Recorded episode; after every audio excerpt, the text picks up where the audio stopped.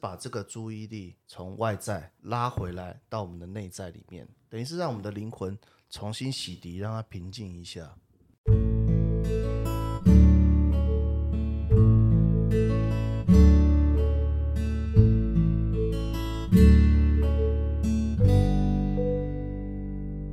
欢迎来到上方讲堂。我们今天呢进入新斋系列的第二集，讨论气的一些问题。OK，那我们今天一样是邀请到了 Niki，Hello，大家好。我们请到了 Alan，嗨，大家好，我是 Alan。跟大家回忆一下，我们上一集讲到那个庄子第四篇《人间世》里面的心斋啊，这个心斋他讲了三个境界。他说，先不要用耳朵去听，要用心去听；接着呢，不要用心去听，要用气去听，不要用耳朵，不要用心，顺着气的流行吼，它是跟万物呃所衔接的，所以就是把一切放下，放下一切，然后我跟万物都是很自然、很自然的状态，这就是一种很崇高的道道的境界。这边其实是一个有有点悬的地方，因为呢，我看了不同的书，它其实有不同的解释版本啊。有人说是那种呼吸的这个习，这这这个这个概念；有些人的版本是说是用能量来解释啊，感受对方的能量。其实有一点想到那个星际大战，你知道吗？嗯，feel the force，the power of the force，、感受力感受原力的存在。所以呢，就像那个在那个星际大战第四集的时候说，闭上眼睛，关掉你的感测器，用原力去感受那一个你要丢炸弹的那一个关键地方，就是用这种感受。听之以气的概念去去做事情。于是呢，这边其实因为我我自己有有在打坐啊，所以其实然后我有一某一段小小的时间里，也有当个那个兼职的占卜师哈。就是我我自己觉得说，有时候就是真的会面对不同的人，然后把自己的一切想法放下，甚至你在解牌的时候啊，不一定要按照那一张牌的牌意去解。真的有些时候，当下在这一个场合，自己放下一切的想法，去感受到对方的状态的时候，有时候这个时候其实还算蛮准的。好，这就是一个个人的小小的小小的经验。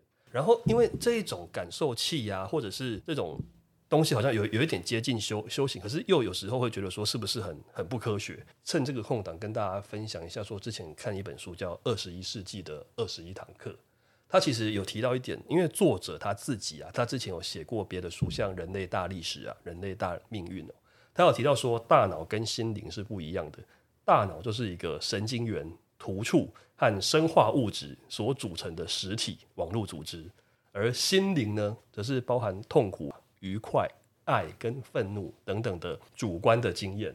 而修行是什么呢？就是有系统、持续、客观的方式观察自己身体的感觉，以及呢心理对这一些感觉的反应，找出你自己心理的运作的模式。对，好，这是那个作者他自己分享说，他其实很常在打坐啊、冥想，然后他每天大概有两小时的时间拿来打坐冥想，每年大概有两个月的时间是去闭关。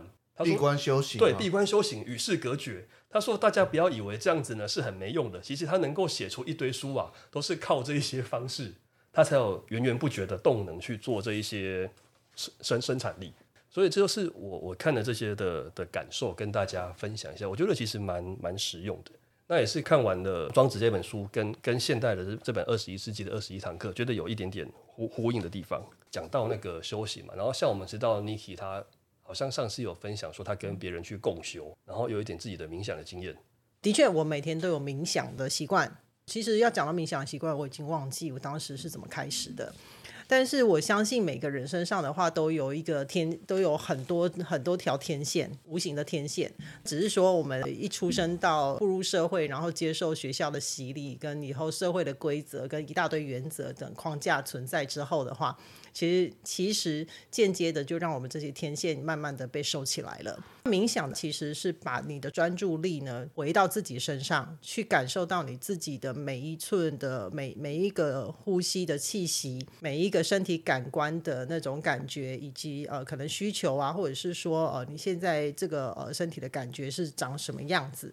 透过这个觉知的观察呢，可以提升你自己对周遭环境的敏锐度，进而可以把你大脑里面的这一些知识啊，或者是说原本有的这些记忆的话，慢慢的让它浮现出来。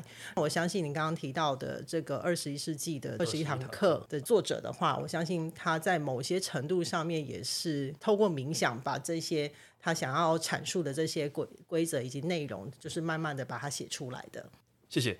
不过，我想继续再请问一下，Niki 有没有比较简单轻松的冥想方式？例如说，完全的、完全的初心者没没有没没没有接触过的，然后他有没有比较简易好操作，不用怕？例如说什么武侠小说写的走火入魔啊，不副作用、简单轻松的方式啊？你讲到走火入魔，觉得有一件事情还蛮好玩的，就是当每一次在跟人家分享冥想的时候，有一部分的人的第一个反应就是说：“哈，他这样子久了会不会走火入魔？是不是要找一些老师什么的？”亲爱的，你那连开始都还没有你就想着走火入魔，其实也是不容易的一件事情啦。那么另外的话，就是说有没有简单一点的方式？其实简单的方式很多，而且非常的基本，但是人们通常都不做，因为它太简单了。我们不相信就这么简单可以达到这个目的。好，简单来讲的话，我们今天你在睡觉之前的话，找一个你床，你可能在床上，你就是坐着，然后是一个舒服的姿势，千万不要躺着哈。再来呢，你只要十个呼吸，一呼一吸，一呼一吸。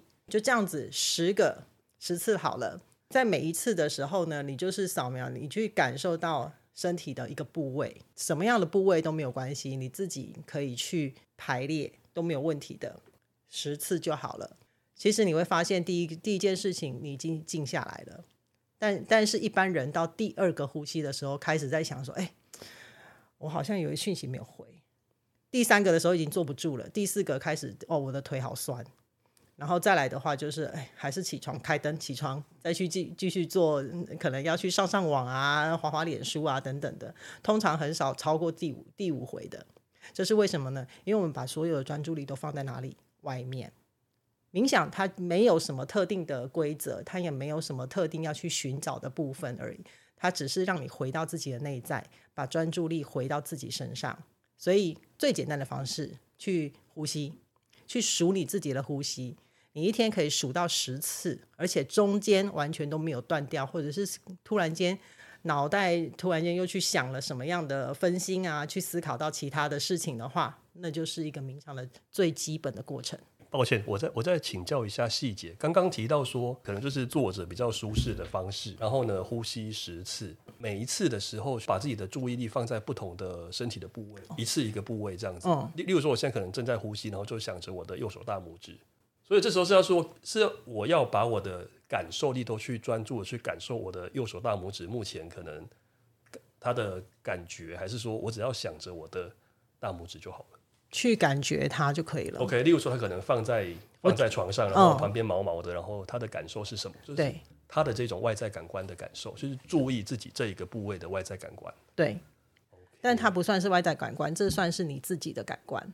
OK，对对，这不是告诉别人来告诉你说啊，你现在摸到一个毯子哦，它毛毛的，蛮舒服的，这一件一千七百八之类的。对，你会把这个专注力回到自己身上，这样子的话，其实就是一个蛮好的、蛮基本的一个练习啦。我这么觉得。是。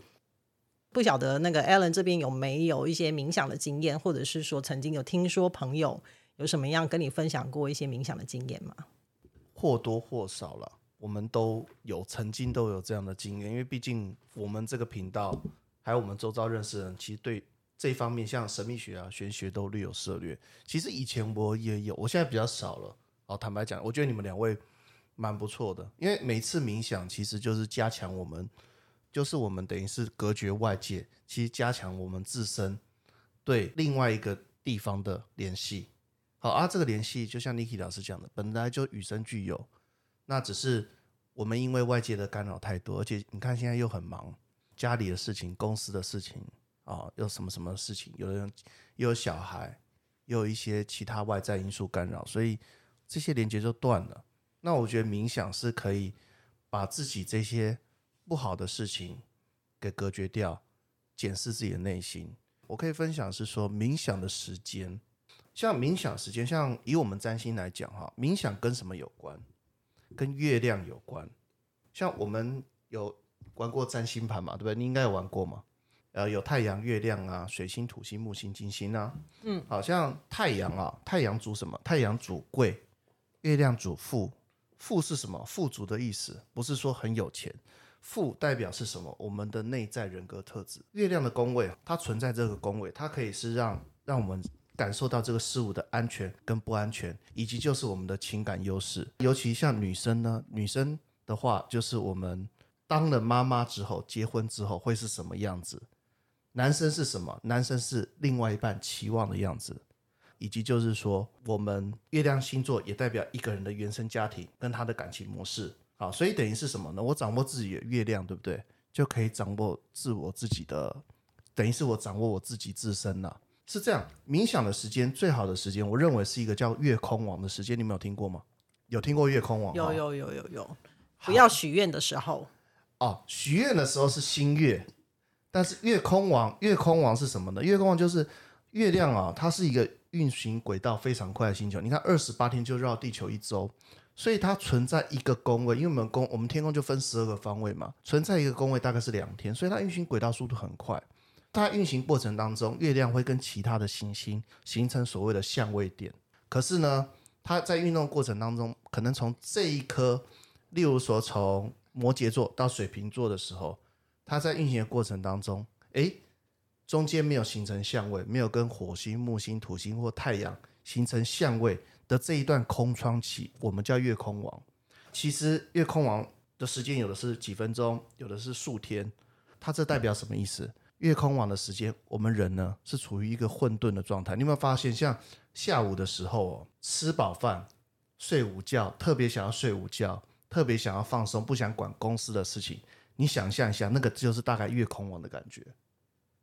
那这个时间点在冥想其实是最好的。很多人说，那月空王这个时间是不是很珍贵？好像好像就是很难得，不是？它其实啊，它几乎每一天都发生。大家怎么看呢？我我们会把月空王的日期呢放在连接下面给大家自行参考。好，大家可以参考看看。那月空王的时候必须要上班怎么办？如果月空王必须要上班，好，那就必须得抉择，你要在捷运上面冥想，还是在办公室冥想？这 这要请各位听众自行决定了。哎，如果说如果说月空王会让人家觉得混沌，就是那个脑袋不清楚的话，是不是表示那个时候签约啊，还是谈工作、面试都不太好？哦，我先讲一下月空王，你你讲的这个是有点算水逆。是啊，水逆会有这样的状况。月空王跟水逆不太，水水逆就是讲白一点，水逆是容易出包了。好，例如说像有签约啊、合作事宜啊。或者是在处理比较繁琐的事情的时候，水逆特别发生这样。月光王不是月光，只是说我的生产效率低，我的电池我的电池能量没那么高了，电池能量没那么高，当然你处理这样的事情也有可能会产生错误，但是不会像水逆那么严重。就是我们在生产力低、特别容易需要休息的时候，我们做冥想这件事情，反而对我们自身是比较有帮助。我要讲的是这个，哎，请说。所以是说这一段时间就是一种充电的概念吗？诶，也是，就是享受片刻的宁静，感受周遭的一切。OK，谢谢谢谢。我就做一个回应好了，因为刚刚其实 Alan 说了这个月空王的概念啊，跟跟我之前学过的跟道教的有一点点不一样。他们就是强调说，就是每天的子时哦，晚上十一点到一点；午时中午十一点到一点；卯时早上五点到七点。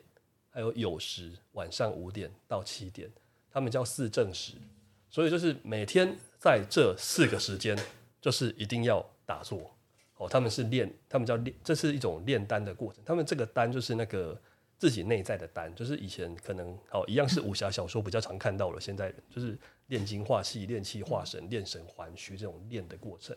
但是其实我们后来又听另外一个老师说，其实如果静坐是那一种静心哦，就像刚刚讲的，就是说无之无听之以耳，听之以心。你要用你的让你的心能够静下来，然后提升自己的感受力的话，其实这一种静心的静坐，其实或者是冥想，其实就比较不像传统的炼丹有那一种时间限制。其实真的是有一点类似，因为其实月空王的含义哦，如果我们要讲比较灵性的话，它其实是让我们是离开现实当中的一些纷扰。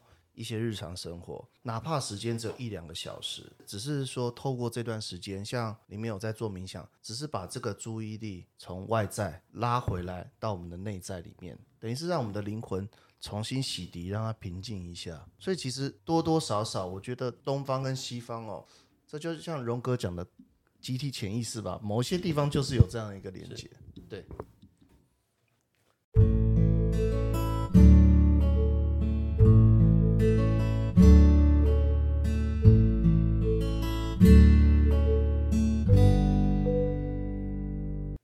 今天呢，感谢大家的参与，并且分享了不同的让自己静心或者冥想的修行的一些方式。希望大家有空的时候，可以像 Niki 老师介绍的方式，简单的来练习体验一下。如果有任何的想要分享的或者想要提问的话，也可以发到我们 IG 的小编。我们就谢谢大家，下期再见，谢谢，谢谢，谢谢，拜拜拜。